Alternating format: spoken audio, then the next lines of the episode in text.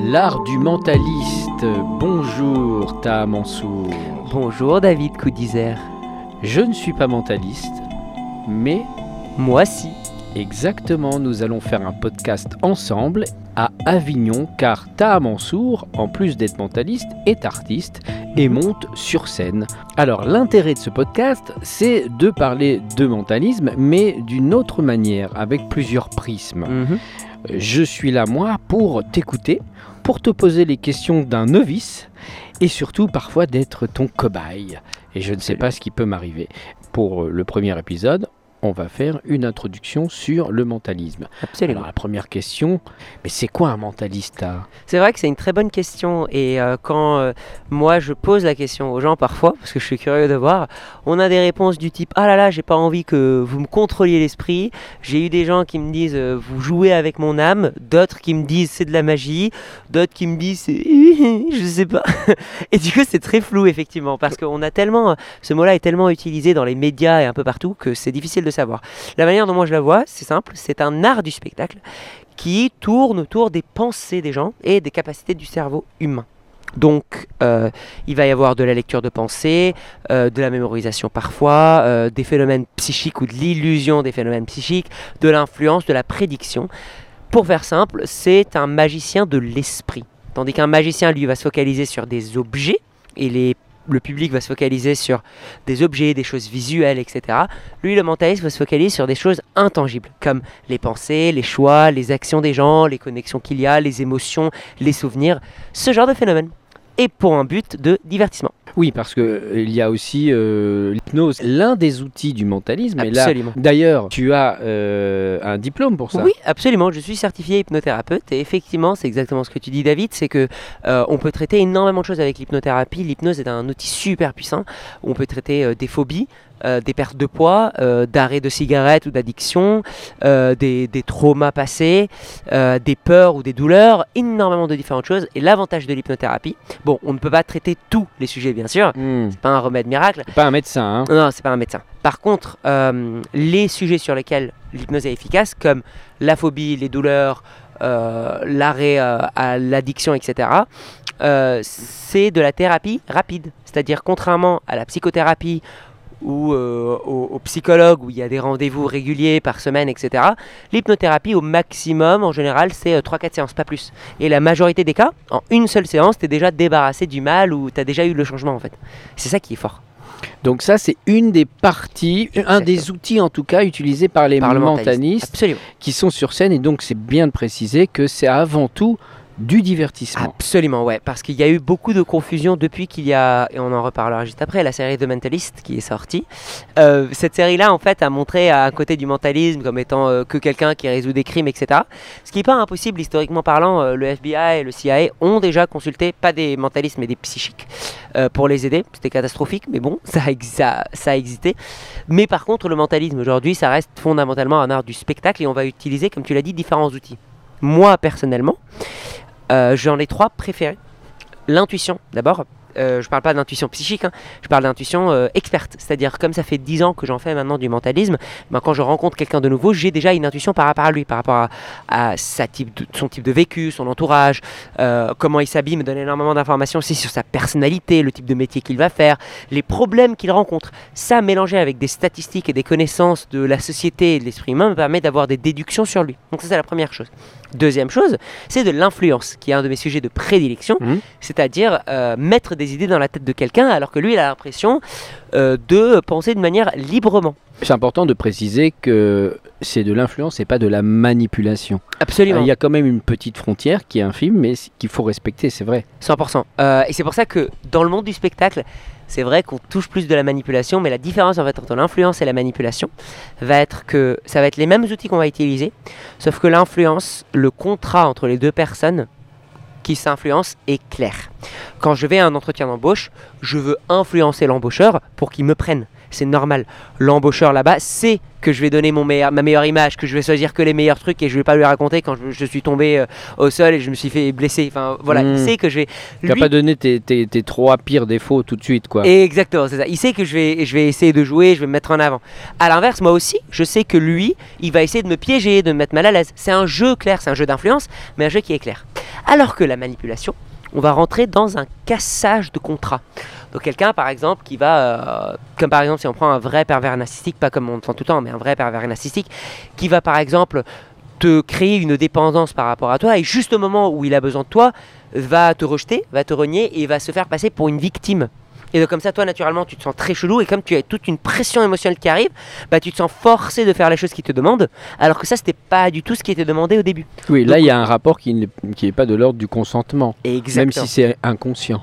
Surtout que, effectivement, le contrat est cassé. C'est-à-dire que la chose que tu es en train de faire, au début, c'était pas du tout ce qu'on t'avait demandé de faire. Mhm. Et donc, c'est ça la vraie différence. Donc, en spectacle, effectivement, euh, ça va être de l'influence. Les outils d'influence sont les mêmes que la manipulation. Après, l'éthique de chacun fait qu'on peut en utiliser l'un ou l'autre. Alors justement, là, on va, grâce à ce podcast, on va comprendre un peu mieux euh, ton talent, ton Mhm. travail, ton art. Et on va donner des petits tips aux gens. C'est-à-dire euh, comment, euh, comment, dans la vie quotidienne, euh, les outils du mentalisme peuvent nous aider. Et d'ailleurs, une question, est-ce que moi, je peux être mentaliste? Absolument, 100%. C'est d'ailleurs une question qu'on me pose très souvent. Et oui, David, tu peux totalement être mentaliste. D'ailleurs, n'importe qui qui nous écoute maintenant, vous aussi, vous pouvez être mentaliste. Parce que le mentalisme reste avant tout un art. Et en tout cas, c'est juste la manière dont moi je le vois. Euh, comme n'importe quelle forme d'art, il y a une part de talent, certes, mais il y a énormément de travail. Et moi, je me rappelle des années de travail que j'ai passées Mhm. à étudier de la psychologie, à étudier de la, de la linguistique, à comprendre la notion de réalité de la personne, comment la personne, à travers son prisme et ses biais cognitifs, comprend le monde, comment moi, en utilisant un mot, je vais façonner la réalité de la personne en face. Donc tout ceci, c'était énormément d'entraînement. Au début, ça ne marchait pas du tout, mais ça m'a pris un an. Au début, j'allais à une personne, je lui disais pense à un objet, Hmm, concentre-toi. Tu penses à une voiture? Pas du tout. Ok, choisis une carte, on va faire un tour. Oublie, oublie ce que j'ai fait. Et, et- et j'apprenais comme ça au fur et à mesure de mes erreurs. Euh, donc n'importe qui peut devenir mentaliste. Par contre, j'ai déjà eu des personnes qui, en sortant du spectacle, refusent de croire que c'est de, de l'entraînement Mhm. et continuent à croire que euh, je suis un psychique euh, euh, qui n'a pas réussi à assumer son identité. Ah oui, c'est une sorte de, de divin euh, refoulé, quoi. c'est ça, j'ai Euh, toujours pas fait mon de coming out psychique. C'est ça, c'est ça, c'est un peu ça. Beaucoup de gens ont peur de l'hypnose et c'est surtout parce que les médias donnent une image, une image vraiment mauvaise de l'hypnose qui est fausse. Euh, dans certains films, on dit oui, la personne se fait manipuler ou etc. ou, ou c'est de l'âme ou je sais pas quoi. D'autres personnes se disent bah, c'est juste faire la poule ou euh, c'est tout simplement euh, des gens qui font semblant. Bah, c'est ni l'un ni l'autre. c'est un vrai état qui a été prouvé scientifiquement, un vrai état qui existe et en fait on le vit tous les jours. Hmm. Pour faire simple, on a deux types de cerveau. En tout cas, c'est un modèle. Nous avons le cerveau conscient et le cerveau inconscient. Le conscient, c'est les choses que vous avez dans votre esprit maintenant, les choses à laquelle vous pensez. Donc si vous m'écoutez là, vous êtes en train de vous concentrer sur ma voix, ça c'est dans votre conscient. Mais aussi, je sais pas moi, si vous venez juste de vous réveiller, vous êtes peut-être conscient euh, de la chaleur autour de vous. Si vous êtes en train de faire votre jogging, bah, vous êtes focalisé sur la route. Voilà. C'est ça, ça c'est dans votre conscient. Par contre, tous vos capteurs et tous vos sens captent énormément d'informations. Toutes ces informations-là sont traitées par votre inconscient qui en traite plusieurs dizaines de, mille- de millions par seconde. C'est immense. Alors que le conscient, c'est quoi? Une Oh, une dizaine, de choses Ouais, une dizaine à peu près. On dit qu'il en traite euh, 40 par seconde et 7 à un instant donné. On ne peut pas avoir plus de 7 informations en tête dans un moment donné. Et c'est ça qui est dingue, c'est que, en fait, du coup. Moi, je retiens que les six nains euh, de Blanche-Neige. Il n'y a pas de septième, ouais. Quand- quand on essaie de les voir, toujours. Mais c'est très intéressant, c'est que si je te montre une image avec les 7 nains, tu Mhm. ne pourras jamais voir 7 d'un seul coup. Ah bon? C'est-à-dire que tu, tu- tu- pour les compter, disons si je te demande de compter le nombre, tu ne pourras jamais voir le nombre 7. Et tu pourras laisser, si vous prenez une image, je vous dis, regardez le nombre de personnes qu'il y a, et bah peut-être tu vas voir 3 puis 4, ou alors tu vas voir 2, 2, 1. Mais tu vas jamais voir 7 d'un seul coup. Ah, on va faire une addition. Exactement. Alors que si je te montre une image avec genre 4 points, tu vas voir 4. Tu vas pas faire 1, 2, 3, 4. D'accord. Tu vois un peu Mhm. et ça, c'est exactement ce qui se passe. C'est que d'un seul coup, on peut avoir au maximum 6-7 informations dans notre esprit, plus ça devient du comptage. Parce que du coup, on est obligé de séparer en plusieurs instances. Voilà. Donc c'est un- c'est c'est une vraie séparation. Et l'hypnose, à quoi ça sert? Tout simplement, c'est le moment où votre inconscient décide, ok, euh, conscient, occupe-toi d'autre chose, moi je m'occupe du reste. Donc pour ceux qui nous écoutent, par exemple, est-ce que ça vous est déjà arrivé, si vous conduisez, de prendre la bonne sortie ou tourner à droite avant que vous sachiez que vous alliez tourner? Et ben ça, Sans, sans en prendre conscience. sans en prendre conscience, exactement. Et ben ça, c'était un état d'hypnose. Ou pareil, à un moment donné, peut-être que vous êtes en train de rentrer de soirée avec vos amis et vous réalisez que vous êtes arrivé déjà chez vous, mais vous vous rappelez plus trop du chemin que vous avez pris. Mhm. Et ben ça, c'est pareil, c'était un état d'hypnose. C'est-à-dire que votre conscient qui était focalisé sur la discussion que vous aviez avec vos amis, euh, sur ce que vous allez faire demain, euh, sur, euh, je sais pas moi, l'engueulade que vous avez fait le soir, rien. Mhm. Eh ben, votre inconscient s'occupait de tout et euh, vous mettez sous état d'hypnose pour aller ailleurs. Une sorte de pilote automatique. Exactement. Moi, Et ça m'arrive quand je lis un, un- livre, Ouais. D'un coup j'ai une absence, suis obligé de relire la page. Alors, je sais plus du tout ce que j'ai relu. Est-ce que c'est ça aussi? Absolument. C'est aussi un état d'hypnose. C'est aussi parce que le livre est mauvais. Hein. Oui, il est peut-être ennuyeux, il m'a endormi. Soporifique, quoi. Aussi ça. D'accord. Mais oui, il y a un peu d'hypnose là-dedans. Euh, et et c'est ça la puissance de l'hypnose, c'est que en fait, on va traiter sur tout ce qui est l'hypnose et surtout en hypnothérapie, va jouer avec les croyances et les apprentissages des gens qui sont tous stockés dans l'inconscient. Donc tout comme une phobie, on l'a appris à un moment donné, on l'a appris à avoir peur des araignées ou je ne sais quoi, et ben on pourrait la désapprendre sous hypnose en une seule séance. Je te propose qu'on fasse Taha Mansour un focus. Hmm. J'aimerais vous parler de la série The Mentalist. La série The Mentalist, c'est une de mes séries préférées. Personnellement, je l'ai adorée. Avec euh, Simon Baker qui est juste incroyable dans son rôle, je trouve. Et par contre, il y a des choses que ça a servi énormément au mentalisme parce que du coup, le mot est devenu connu dans la culture générale. Par contre, du coup, ça a brouillé un peu le plis parce que du coup, les gens se disent bon, bah, est-ce que vous vous aidez à sauver les gens? Est-ce que vous vous traitez le mensonge régulièrement? Est-ce que c'est votre job? Alors oui, moi personnellement par exemple, euh, mais ça dépend de chaque mentaliste. Chaque mentaliste va s'intéresser à différents outils. Comme tu disais David, il y a de l'hypnose, mais certains ne vont pas en faire. Il y a de l'influence, mais certains ne vont pas en faire. Il y a de la mémoire, certains ne vont pas en faire. Tous ces outils-là sont là pour faire un spectacle autour de l'inconscient ou des pensées des gens. Moi, je m'intéresse énormément à la détection de mensonges. Et euh, en fait, oui, je pourrais, avec un certain pourcentage de réussite, déterminer des techniques de mensonge. D'ailleurs, si vous restez à la fin, je vous donnerai quelques petits tips simples que vous pourrez utiliser sur vos amis. Hmm, on a hâte. Oh, voilà. Mais euh, je suis pas responsable des conséquences et des dégâts que ça va faire entre vous et. D'accord, il se dédouane. Je me dédouane totalement de ce qui va se Eh passer. ben, on va rester jusqu'à la fin. Je sais, c'est la fin. Euh, en tout cas, dans la série de Mentalist, ce que j'ai trouvé très intéressant, c'est que ils ont travaillé avec un vrai mentaliste, pour le coup, Mhm. Luke un mentaliste anglais, pour que le personnage soit réaliste. Alors, il y a deux choses à savoir.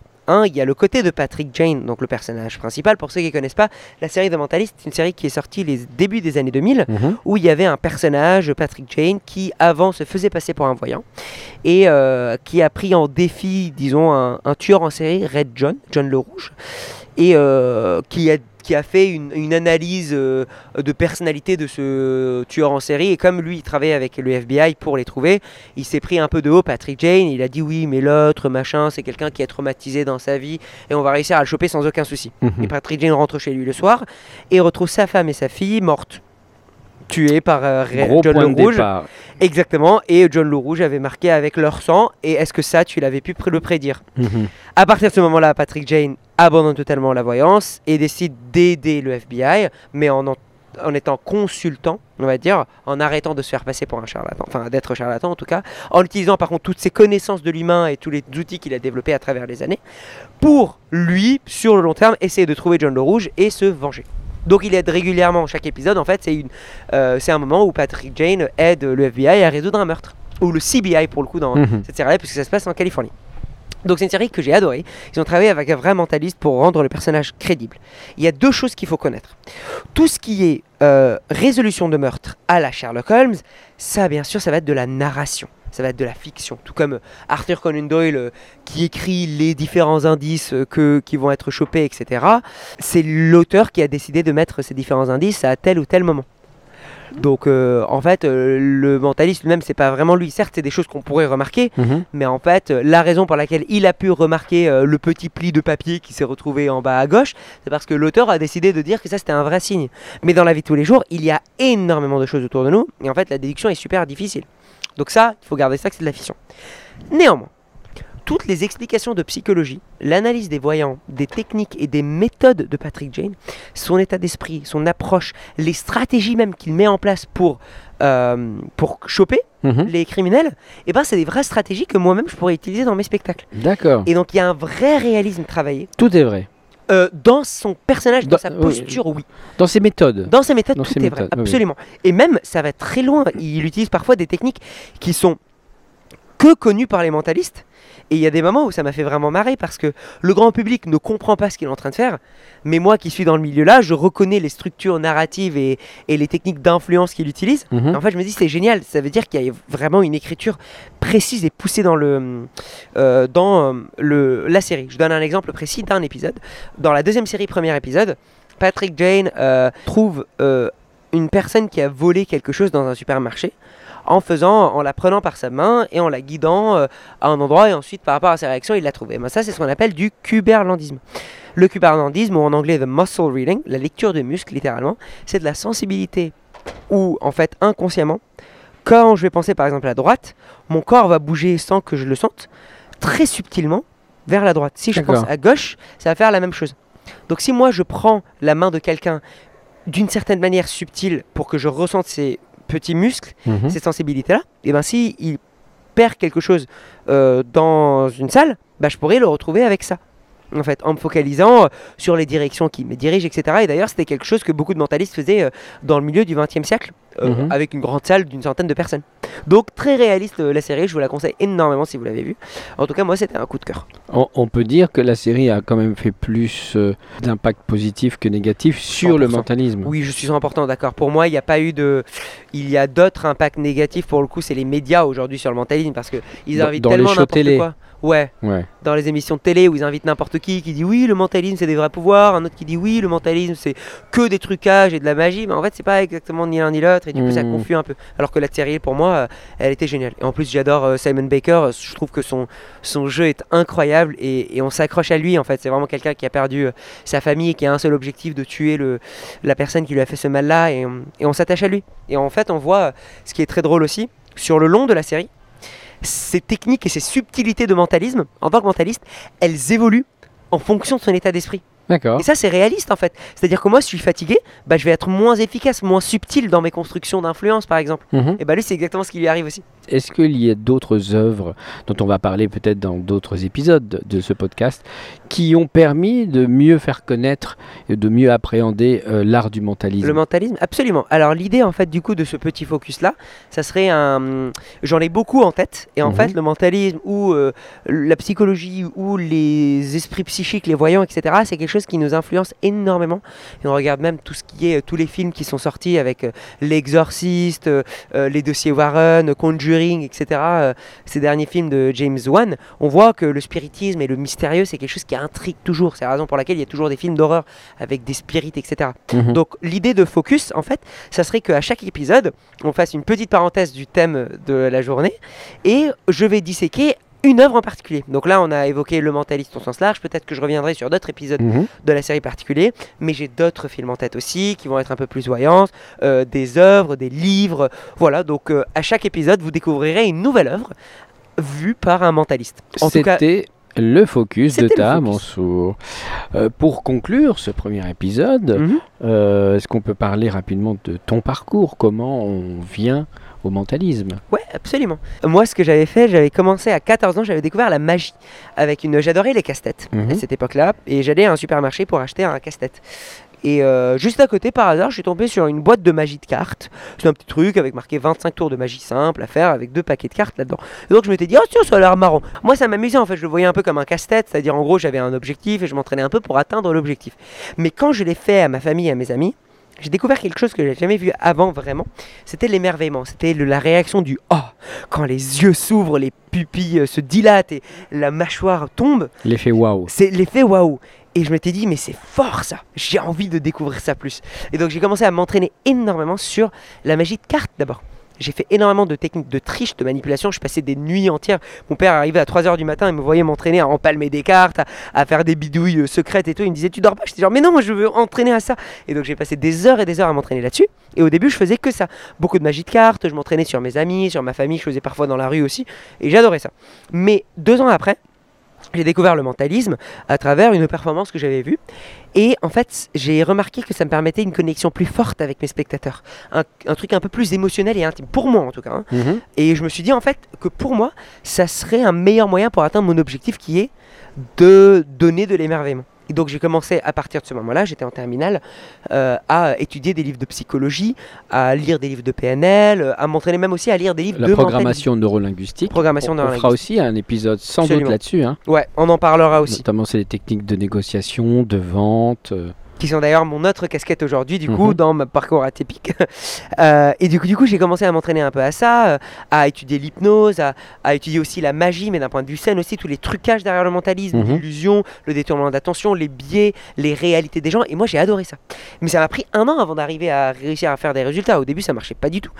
Euh, et du coup, après, en prépa, j'ai continué à étudier ça parce que j'ai fait du coup une prépa parce que j'adorais les sciences mhm. une prépa Mathup Matspé, euh, donc euh, de maths et de physique poussée, pour intégrer ensuite une école d'ingénieur Centrale Paris, où euh, j'ai fait mes études là-bas. Et j'ai, en parallèle de ça, euh, développé mes spectacles à Paris que j'ai joué depuis 2018, Mhm. en parallèle de mes études. et c'est là aussi où j'ai découvert, qui est ma deuxième casquette aujourd'hui, le monde de la formation. Donc j'interviens aussi en parallèle d'être mentaliste et de faire des spectacles, guignol sur scène. Euh, j'interviens aussi en entreprise Mhm. et en école de commerce et d'ingénieur pour euh, parler euh, de prise de parole en public, de communication d'influence, de négociation, de gestion du stress et mélanger du coup des techniques de théâtre et de mentalisme avec des stratégies de management et d'ingénierie pour amener ça aux managers pour qu'ils deviennent plus efficaces. Beau parcours, beau Merci. parcours et puis euh, beau choix aussi parce que tu as, plein de directions. Le mentalisme, ça peut mener à tout puisqu'on peut s'en servir dans la vie de tous les jours. Mhm. Euh, tu voulais évoquer un sujet en particulier pour conclure ce premier numéro Absolument. de l'art du mentalisme. Donc je voulais vous donner des petits tips très rapides sur la détection de mensonges. Hmm. Alors, je tiens à préciser, le plus important quand vous allez entendre ça, c'est de ne pas rentrer dans une paranoïa.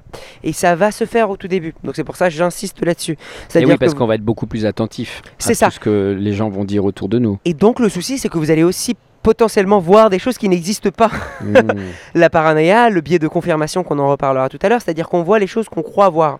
Donc, méfiez-vous là-dessus. Par contre, ce que je vais vous dire, c'est il n'y a pas de signe de mensonge ou de signe de vérité. Mhm. J'en ai marre de voir dans les pubs et dans les médias dire oui, alors parce qu'il a cligné des yeux deux fois, on peut aussi se toucher le nez euh, juste parce qu'il nous gratte, parce qu'il y a de la Oui. poussière qui est rentrée. Euh, mais aussi, le mal à l'aise, ça peut être parce que j'ai mal dormi hier, euh, parce que j'ai un rendez-vous dans une heure, parce que ça s'est pas très bien passé la veille. Mhm. Donc en fait, c'est pas du tout insignifiable, du tout, du tout. D'ailleurs, il a été étudié par, si vous vous intéressez par la détection de mensonges, et je vais arriver ensuite aux petits tips que je vous donne quand même. Euh, Detecting Lies and Deceit, qui est pour moi un des meilleurs livres pour la détection de mensonges, Mhm. il est lourd à lire parce que c'est un livre qui a été écrit d'une manière scientifique euh, par euh, Albert Vrij, euh, qui est un livre qui a regroupé tout ou quasiment toutes les études scientifiques qui ont été faites sur la détection de mensonges mondiale et il les a comparées en faisant une interanalyse, une méta-analyse pour voir est-ce qu'il y avait des choses qui étaient récurrentes sur différentes analyses. Le truc du nez, c'était pas du tout fiable. Par contre, il y a d'autres choses qui arrivaient fiables. Et les vrais résultats sur lesquels vous pouvez vous baser, le plus important à garder en tête, c'est ce qu'on appelle la différence avec une baseline. La baseline, c'est la manière dont on se comporte quand on est sans stress, quand on est neutre, quand euh, on est à l'aise. Quand on dit son prénom, par exemple. Quand on dit son prénom, Quand on quand, se on s'introduit. Voilà. Ça, c'est très important. Et ça, il faut, tout bon détecteur de mensonges va établir une baseline d'une personne. Donc là, par exemple, en observant David devant moi, là, tu as les jambes croisées, tu as les mains ici et tu es relaxé. Cette posture-là, pour moi, je sais. Et je sais que quand tu vas commencer à parler, à chaque fois, tu as ta main gauche qui se lève pour faire des petits signes. Exactement. Voilà, comme là, tu viens de le faire. Voilà. Et ben en fait ça c'est une baseline que je garde en tête. Si à un moment donné tu commences à me parler et je sens que tes jambes, voilà, que tu décroises les jambes, ou alors que ta main arrête de bouger, ou que tu te grattes le nez là par exemple, ou que tu t'avances, voilà, il me fait toutes sortes de aïe, aïe, je suis en train de mentir là. Là en tout cas, soit c'est un mensonge, soit tu me caches quelque chose de ouf et que tu n'as pas envie que je découvre. Et ben en fait, par contre, ce qui est important à garder en tête, Donc c'est un changement d'attitude, soit radical, soit subtil. Exactement. Et c'est ça le plus important à garder en tête. Ce n'est pas parce que quelqu'un ne parle pas avec ses mains qu'il ment. C'est quelqu'un qui ne parle pas avec ses mains alors qu'il parle normalement avec ses mains. D'accord. Probablement, c'est un signe qui nous incite à croire que c'est un mensonge. Il y a un petit changement de paradigme Exactement. quelque part. Et après, la chose à garder en tête aussi, c'est plus il y a de changements, plus, ça nous induit à croire que c'est un mensonge. Parce que ce n'est pas une science exacte, donc Mm. tu ne pourrais jamais être sûr à 100%. Et on pense que 90%, ça veut dire tout le temps. Non, 90%, ça veut être, ça veut peut-être même dire aussi que vous allez faire ça aux 10 premières personnes, et les 10 premières personnes, ça va pas marcher. Mhm. Vous voyez? Donc, en fait, il faut vraiment garder ça en tête que plus vous allez voir de changements de signes, il y a aussi dans le paraverbal, très souvent, euh, d'autres signes de mensonge vont être euh, euh, des questionnements. Mhm. Donc, au lieu de dire par exemple, oui, hier j'étais allé au cinéma, ou je vais baisser ma tonalité, je vais peut-être dire, euh, oui, hier j'étais allé au cinéma, en montant comme si je posais une question. Ouais. Parce que je suis pas sûr si ça passe ou pas. Donc, ça aussi, c'est un signe de mensonge. Ah, Euh, un autre indication qui était très très forte aussi dans le, le corps, euh, c'est l'épaule. On a remarqué que le stress est compris dans l'épaule. Et vous remarquez parfois que quand on est tendu, c'est les épaules qui se serrent. ah. Et ça me fait penser à certains hommes politiques, anciens présidents. Absolument, Nicolas Sarkozy, mais c'est vrai, il a été énormément étudié. Et en fait, lui, quand il disait des choses auxquelles il croyait pas très bien, son épaule gauche euh, se levait. C'est la raison pour laquelle, d'ailleurs, lorsqu'on nous fait un massage, on commence par les épaules pour nous détendre. pour nous détendre parce que le stress est stocké là-dedans. Donc quand on commence à monter en stress et que ça commence à s'accumuler, à un moment donné, le corps est je dois libérer. Et on sait pourquoi tout, tout est concentré Euh, sur les épaules. Alors c'est un des endroits, il y a beaucoup d'endroits. on dit euh, j'en ai plein le dos, Oui, ou absolument. je prends les choses sur les épaules. Je sais juste que dans le corps, en fait, il y a différents endroits de stockage hormonal. Mhm. Et en fait, les expressions de j'en ai plein le cul, j'en ai plein le dos renvoient à différents états euh, psychologiques. Mhm. Mais en fait, ces états psychologiques renvoient aussi à l'expression. C'est-à-dire que le stockage et la sensation d'avoir mal au cul, d'avoir mal au dos, d'avoir mal à la tête, bah en fait, c'est exactement l'expression. Parce que ces stockages-là sont là. On finit avec ça, euh, Voilà. Un petit mot de la fin pour ce premier épisode? Et bah euh, écoutez, euh, j'espère que ce podcast vous plaira. Et euh, revenez euh, dans deux semaines du coup pour le prochain où nous allons parler voyance. Hmm, On va un petit peu décortiquer la voyance. Est-ce que c'est vrai, est-ce que c'est faux Est-ce que vous pensez que vous avez des vrais pouvoirs psychiques? Eh bien, Taha Mansour vous en dira plus dans 15 jours. Vous pouvez suivre, euh, vous abonner à ce podcast. Vous pouvez retrouver les références, notamment des livres cités, des auteurs cités, Mhm. euh, sous euh, ce podcast. Et puis, euh, n'hésitez pas à mettre un pouce en l'air euh, et euh, de- de- d'encourager ce nouveau podcast qui va vous donner plein, plein, plein de trucs et astuces dans la vie de tous les jours parce que vous aussi, quelque part, vous êtes un mentaliste en sommeil car, après tout, si tout partait de vous. Absolument. Merci Taha Mansour. Merci David. Et à bientôt. À bientôt.